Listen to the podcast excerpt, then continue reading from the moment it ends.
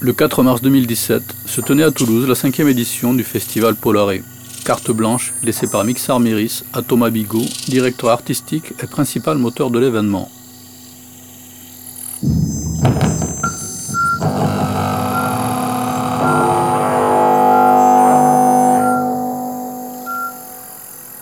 Depuis 2013, artistes plasticiens, performeurs et musiciens redéfinissent à cette occasion les frontières de l'art sonore.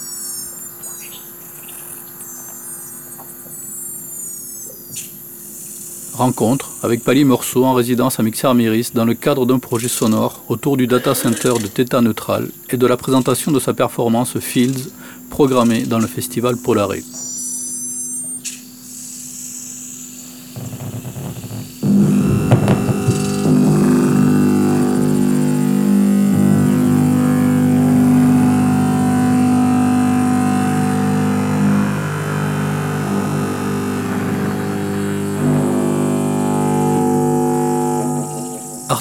Compositeur fondateur du label Univers International, Pali Morceau poursuit également un travail de recherche sur la musique électroacoustique, l'environnement sonore ou la création radiophonique.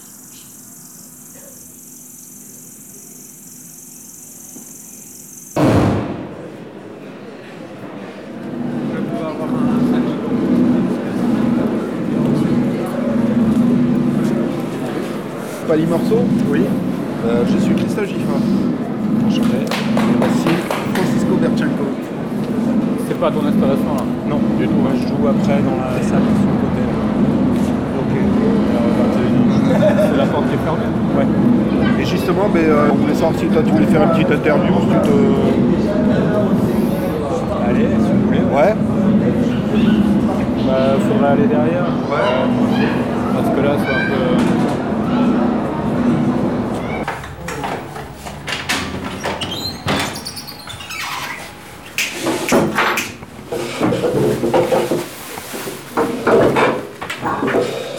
Toi tu fumes toi? Ouais. Ça, ouais. Ça y est, si tu... Ah.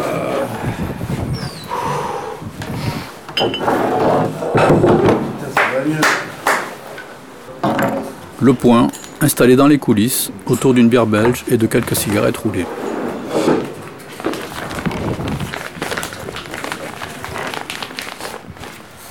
Alors nous on s'est calé sur cet événement il y a à peu près deux mois, quand on a vu le flyer, euh, ton nom est apparu. On a fait quelques recherches. Et dernièrement on a trouvé pas mal de trucs. Euh, ta page nocturne, Mhm. Campus, Paris. Ouais, à propos ouais, d'un disque assez récent, ouais. Voilà, sur euh, un travail autour de l'imprimerie. ouais. Hum, Il y avait également une vidéo sur YouTube qui fait une dizaine de minutes. Ah, qui était un, truc du GRM, un peu plus ancien peut-être. Ah, Avec une interview euh, où je suis collé contre un mur. Ouais. Et puis après des plans fixes de euh, haut-parleurs divers. Ils aiment bien filmer leurs haut-parleurs euh, GRM, ils en sont très fiers. Dans quel cadre tu t'es retrouvé là-bas bah, en fait, c'est donc François Bonnet, qui est le nouveau directeur artistique du GRM, qui a remplacé Christian Zanesi il y a un an, un an et demi. Qui est venu me chercher après avoir écouté un disque qui s'appelle Offset, qui était déjà avec des enregistrements de machines d'imprimerie et de choses industrielles, avec une approche à la fois field recording et électroacoustique. Et François Bonnet, c'est quelqu'un qui est assez ouvert à, des formes un petit peu nouvelles. euh, Bon, c'est pas la révolution GRM, mais il s'intéresse quand même à des formes euh, qui changent un peu de l'électroacoustique euh, un peu plus académique. Quoi. Et du coup, c'est lui qui est venu me chercher pour passer très officiellement une commande d'œuvre. Ce travail que j'ai fait après, qui s'appelle Mécan, où là c'était de la typographie, pas de l'imprimerie, mais à peu près avec les mêmes machines, enfin, du coup toujours des enregistrements de mécanique, etc. Est-ce que Mm. l'écriture de tes projets est toujours un préalable à ce que tu vas faire ou parfois tu- Non, non, le- ça c'est bien, je vais Non, les- mes projets ils sont toujours liés à des lieux et au travail de prise de son que je peux faire dans ces lieux. J'utilise beaucoup le field recording ou la prise de son sans faire des choses qu'esthétiquement j'appelle du field recording parce que ça m'intéresse pas forcément, mais les méthodes de travail.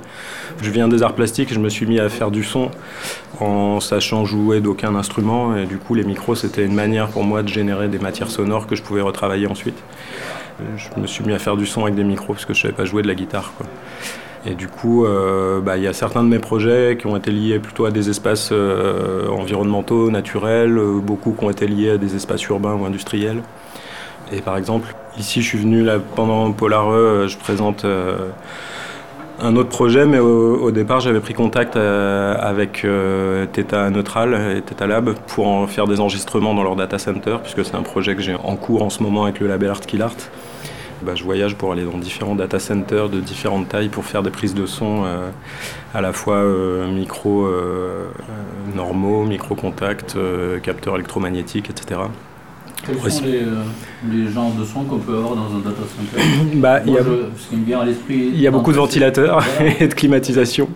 Chez Theta Neutral, il n'y a pas de climatisation parce que c'est un petit lieu euh, un petit peu artisanal. C'est la pièce euh, Ouais, c'est une pièce à l'étage où il y a une vingtaine de vieux ordinateurs qui ont été reconvertis en serveurs. Donc il y a tous les ventilateurs qui tournent, donc il y a sculpture de bruit blanc euh, que je capte avec des couples stéréo classiques. Quoi. Puis après, il y a toutes les vibrations des machines euh, que j'ai captées avec des micro-contacts et surtout les flux de données en fait, l'activité des disques durs, des cartes graphiques, etc. Des cartes réseau avec des bobines électromagnétiques. Donc c'est des petites bobines inductance euh, qui font antenne et qui sonifient en fait le flux de data euh, qui se promène là-dedans. Quoi. On est toujours dans du multicanal. Là pour le moment, c'est le début du projet. C'est de l'accumulation de matière, donc j'ai enregistré avec une table de mixage, avec plein de capteurs qui étaient branchés dedans en même temps, avec euh, un couple stéréo, plus des micro-contacts, etc. Donc je me suis amusé un peu à jouer les prises. Euh, si je me retrouve dans des endroits un peu plus industriels, surtout dans les data centers, c'est un peu le gros problème. C'est des espaces qui sont très sécurisés, très fliqués, etc. Donc c'est pas toujours euh, facile d'accès, c'est le moins qu'on puisse dire. Et du coup, bah, des fois, c'est juste une prise de son stéréo en se déplaçant, des trucs comme ça, quand c'est possible de rentrer. Quoi. Donc il va y avoir plein de statuts différents euh, de son dans ce projet. Mais c'est vrai que, bah, a priori, l'ambiance sonore d'un data center, euh, bah, c'est des sons qui sont un peu moins excitants que ce qui peut se passer dans des forges ou des vieilles machines d'imprimerie avec tout ce truc mécanique. Et en même temps, pour moi, c'était aussi un petit peu une manière de me, confronter à ce paysage sonore industriel euh, très contemporain à la fois euh, pour voir s'il y avait quelque chose d'intéressant, quelque chose à en faire, qui soit moins déjà formaté par cette espèce de poésie mécaniste qui a vachement influencé toute la musique du XXe siècle, qui est en plus quelque chose de très mal connu, parce que les data centers, c'est des espaces qui sont cachés, euh, on ne sait pas trop où ils sont, on ne peut pas y accéder, etc. Voilà, euh, pour le moment, c'est une sorte d'enquête sonore, euh, et ça n'en est pas encore au travail de composition.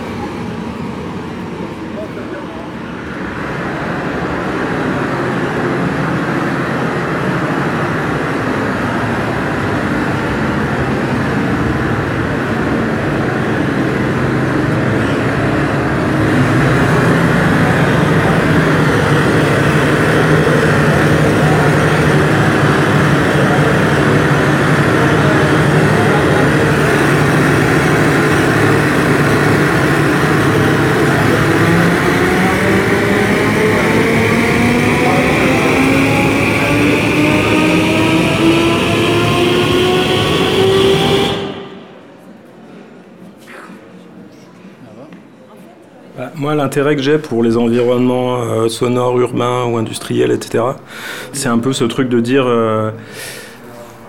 qu'il y a des manières d'écouter, des manières de chercher euh, des sons, même dans des endroits complètement délaissés ou dans des trucs qu'on prendrait pas le temps d'écouter, des sons qui sont pas spécialement beau. Il y a tout ce truc dans le field recording qui vient de Murray Schaeffer, etc., où c'est euh, le paysage naturel, c'est quelque chose de beau et de riche, etc. Et le paysage industriel, c'est quelque chose de pauvre, de négatif, euh, etc. Mais du coup, moi, en prenant le truc un peu à rebours, ça m'intéresse toujours d'aller voir dans les pollutions sonores, en fait. Dans le processus industriel, le son, c'est toujours un produit dérivé, en fait. C'est pas le but, mais ça en produit plein du son. Donc, c'est des formes de pollution, de choses qu'on calfeutre plus ou moins, euh, mais, mais où il se passe des trucs qui, moi, m'intéressent et en tout cas où je me dis toujours que si on arrive à l'écouter de la bonne manière, à poser le micro au bon endroit, on peut révéler quelque chose qui a à la fois plein de sens et plein de sens euh, au pluriel, complexe, euh, c'est-à-dire des choses extrêmement négatives, extrêmement positives, et de trouver à l'intérieur des actes de résistance qui sont dans l'écoute, dans les manières de faire, dans des, endroits où aller. Parmi les premiers boulots que j'avais fait en prise de son industrielle comme ça, c'est des usines où je suis rentré de manière illégale en fait en passant par-dessus des clôtures et en allant foutre des micros euh, dans des trucs. Donc il y avait vraiment ce truc qui est assez présent dans mon boulot, d'aller écouter des choses qu'on n'est pas censé entendre en fait. Et du coup, bah voilà, les data centers, ça rejoue un petit peu euh, tout ce truc-là. Le but n'est pas de rendre beau des choses qui sont négatives, mais d'essayer de se dire que pour comprendre quelque chose, il faut aller l'écouter de près, quoi, et que ça révèle des choses. Et après, bah, de la même manière que dans tout le truc industriel, mécanique, entre les futuristes jusqu'à la techno, euh, il y a cette espèce de tension entre la machine qui est destructrice euh, et puis la fascination et la beauté euh, aussi qui peut en émerger. Donc c'est des formes de réappropriation qui me paraissent aussi intéressantes. Du coup, j'ai une curiosité pour ce paysage sonore des data centers. Je ne sais pas a priori s'il est intéressant. Enfin, c'est pas un truc euh, qui va dans le sens du poil en fait. C'est-à-dire que euh, je me suis dit que tiens, c'est marrant, personne, euh, je connais pas de boulot sonore sur ces environnements-là. A priori, ils sont assez pauvres. Comment on peut les approcher? C'est une espèce de défi comme ça. Donc, c'est pour ça que je parlais d'enquête sonore pour le moment. c'en est à ce stade-là, quoi peut-être pas encore alors une idée du format final, que enfin, quelle sera la forme euh. Bah, Il y aura peut-être plusieurs formats, euh, et puis il y a un lien, euh, ce projet il est un peu co-construit avec le label Art Kill Art, qui est un label qui édite des cassettes, des vinyles, des projets un peu hybrides, comme ça, donc il y aurait sans doute au bout du compte un, projet de disque, une édition dont je ne connais pas encore la forme. Je vais sans doute écorcher le nom de ton label, c'est International Subliminal Non, c'est Univers International. Ah, ouais, euh, C'était une blague, euh, ce label, je l'ai commencé avec un pote au début des années 2000, avec l'idée de sortir que des mini-CD. Euh, c'était un format que je trouvais super intéressant à l'époque, il y avait 20 minutes d'audio sur un petit disque. je trouvais que ça se prêtait très bien à des formes expérimentales. Et du coup, c'était des mini CDR à 100 exemplaires et les fichiers mis en libre euh, sur Internet, qui était, euh, enfin voilà, c'était un peu l'époque du tout début des net labels, etc. Le label a sorti qu'une vingtaine de références en 15 ans, ce qui n'est pas énorme. Euh, et puis là, maintenant, j'ai un petit peu abandonné le CD, c'est des formats un petit peu différents, des coéditions avec d'autres labels. Et du coup, Univers International, c'était un petit peu une blague au début. On voulait faire un, design où c'était marqué universel et quand on déplie, c'était Univers International. Mais finalement on n'a jamais fait le on n'a jamais fait ce qui était une blague assez lourde mais du coup le nom est resté. Et euh, pour Art Art. Ouais c'est plutôt eux qui t'ont contacté parce bah, En fait, c'est des gens qui sont à Paris. Parmi les gens de Art Kill Art, il y en a qui participent et qui même euh, drive le, un collectif euh, de radio expérimental qui s'appelle Pinode.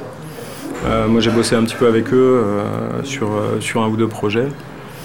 Et puis, enfin voilà, c'est des gens qui sont plus forts que moi euh, en art numérique et dans, dans toute la dimension plus euh, informatique, etc. Et du coup, euh, comme j'avais quelques idées en tête autour de ces histoires de data center, de formes d'installation, etc., je leur, ai, posé quelques questions petit à petit en en discutant. Mais voilà, c'est un tout début d'embryon de projet. Il n'y a encore absolument rien de décidé.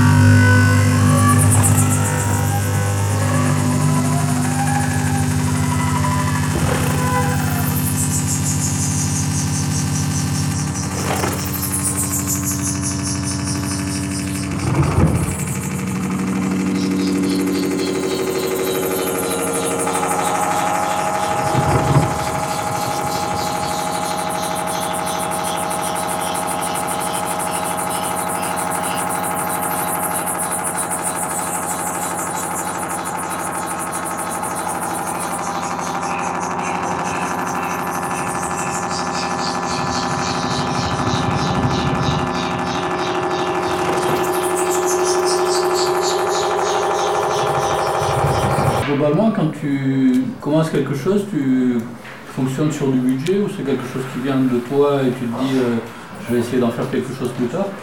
Comment, euh, quels sont tes modes de fonctionnement? Bah, C'est très divers en fait. Euh, pour Mécan, c'était une commande du GRM, ce qui est deux mois de boulot avec une bourse de 2500 euros. Et à la fois, ça peut paraître peu parce que c'est beaucoup de travail. En même temps, moi, toute ma vie, j'ai créé sans thune et puis après, tu essayes de tourner avec ou de faire un disque. Euh, et en général, quand tu fais des disques, tu perds plus d'argent que tu en gagnes. Mais, euh, donc, enfin, voilà, après, moi, mon économie euh, personnelle, elle est aussi faite. je suis aussi preneur de son, j'ai son à côté.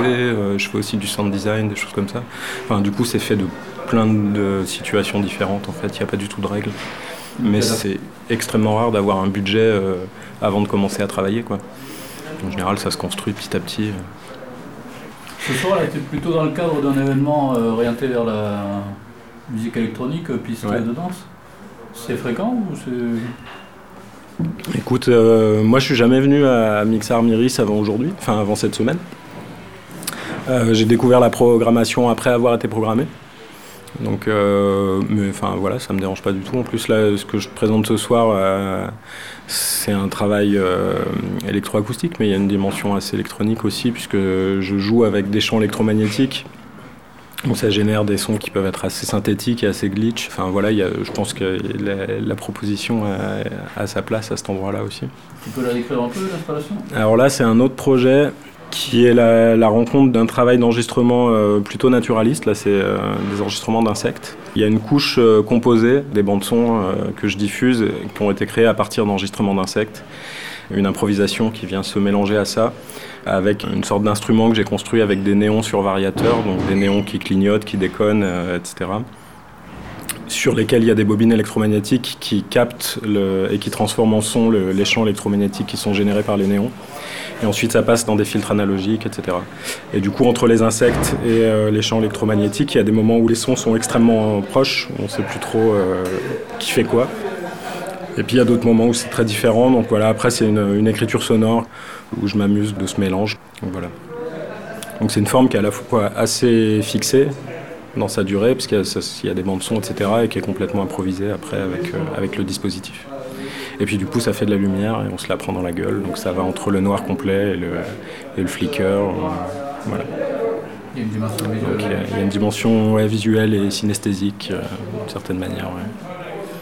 Les gens sont invités à être là depuis le début et de rester jusqu'à la fin Ouais, ça on, on va voir, parce que là, comme euh, bah, c'est entre le, le, le vernissage de l'expo et puis les concerts qu'il va y avoir après, enfin, euh, effectivement, c'est un cadre plus musique électronique, etc. Euh, Donc il n'y a pas la solennité ou l'élitisme qu'il y aurait eu naturellement dans une programmation plus orientée euh, euh, électroacoustique. Donc on, on verra bien comment les gens réagissent. Là, c'est plus prévu pour qu'ils s'installent et ça se présente vraiment comme une forme concert avec un début, un développement, euh, etc. Mais, euh, mais on verra si les, si les gens le prennent comme un, un espace un peu plus de, de déambulation. Ça, je pense que ça sera intéressant aussi. Ça ne dérange pas forcément que. Bah, en que tout cas, je me, euh, je me lèverai pas pour aller chercher.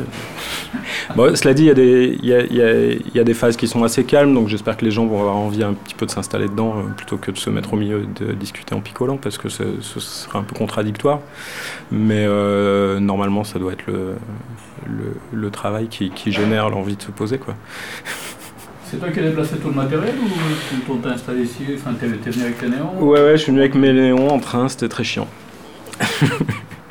des, des- des filtres, des pédales Ouais, voilà, c'est des- il y a une petite série de, de filtres. C'est pas un dispositif énorme, mais, euh, mais euh, à trimballer tout seul, plus le matos d'enregistrement pour aller enregistrer chez Teta, c'était un petit peu, un petit peu compliqué. C'était un peu le crash test. Du coup, j'ai vu que je pouvais me déplacer de manière autonome avec ce, avec ce dispositif-là, ça, ce qui est déjà une bonne chose. Pour revenir sur Theta Neutral, tu les as trouvés comment? Je les ai trouvés comment Euh, bah, C'est Viart qui l'art en fait, qui les connaissait parce Ah. qu'ils sont venus euh, au THSF ici euh, l'année dernière. Puis que voilà, Teta est un petit peu dans ce réseau, hacker, etc. Du coup, ouais, la prise de contact, c'était Viart qui l'art. Euh, tu veux parler un tout petit peu matériel là, genre en 2-3 minutes Matériel Ouais. Euh, Tu travailles avec quoi T'as un parc à micro impressionnant ou t'as juste euh, des trucs. euh, Alors oui, j'ai un parc à micro impressionnant parce que je travaille aussi comme ingé son, comme preneur de son pour du cinéma, etc. Et que c'est un, un métier où- pour lequel j'ai dû euh, m'équiper euh, petit à petit. Mais la, la euh, contrainte et les exigences ou c'est ouais, au départ après ou- ouais, de toute façon euh, pour, pour comprendre la technique, et, et- et il faut faut aimer ça. Et du coup euh, ouais, enfin euh, il y a un côté un peu geek euh, du matos de prise de son, mais euh, qui fait aussi que enfin J'utilise autant des micros très chers euh, que des piezo euh, que je peux brûler euh, s'il le faut. Donc, euh, enfin, j'ai vraiment aucun a priori euh, technique. Ça m'arrive de bosser avec du matériel très très divers, selon les possibilités et ce qu'il y a enregistré. Quoi. En termes d'enregistreur alors, justement Tu veux vraiment que je cite des marques? Ou pas si tu veux. pas.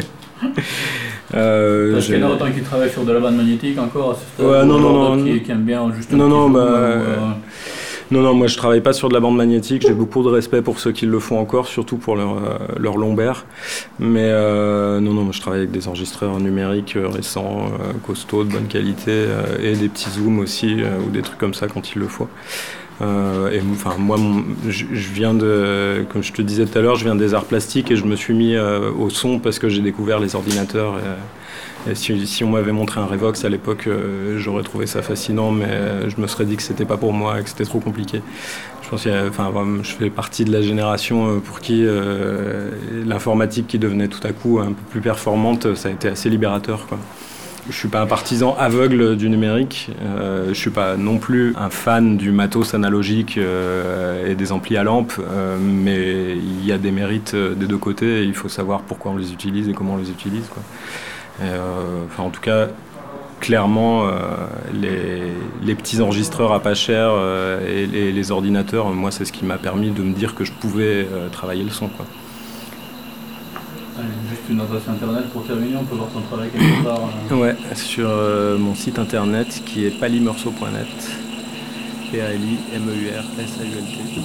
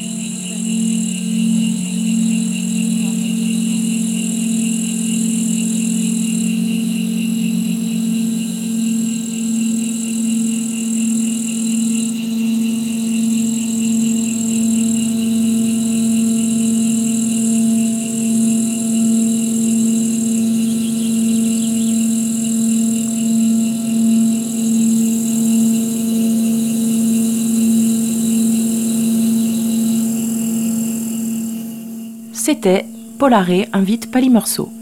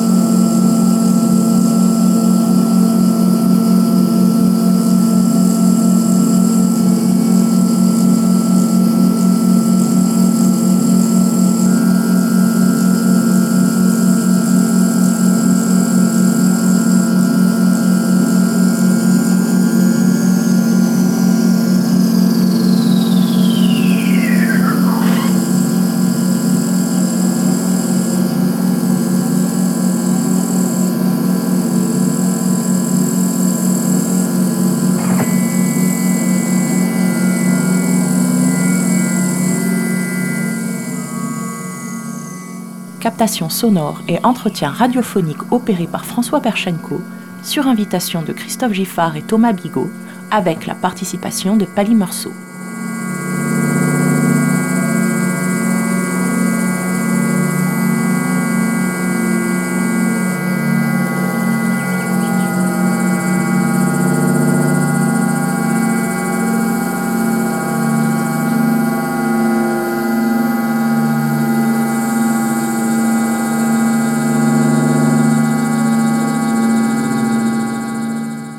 Prise de son réalisée durant la cinquième édition du festival Polaré, le samedi 4 mars 2017 à Toulouse, à l'espace Mixart Méris, collectif d'artistes autogérés, pour la série Starting Block diffusée sur le réseau national des radios campus.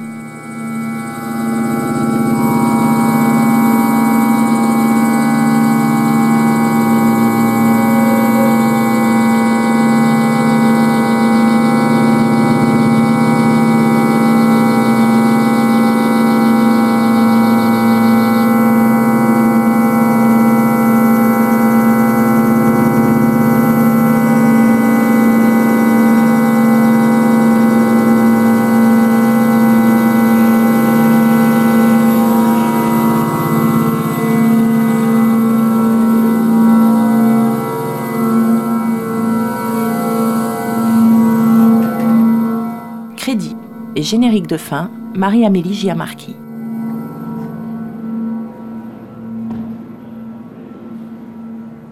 Podcast, mixcloud.com, musique, moderne.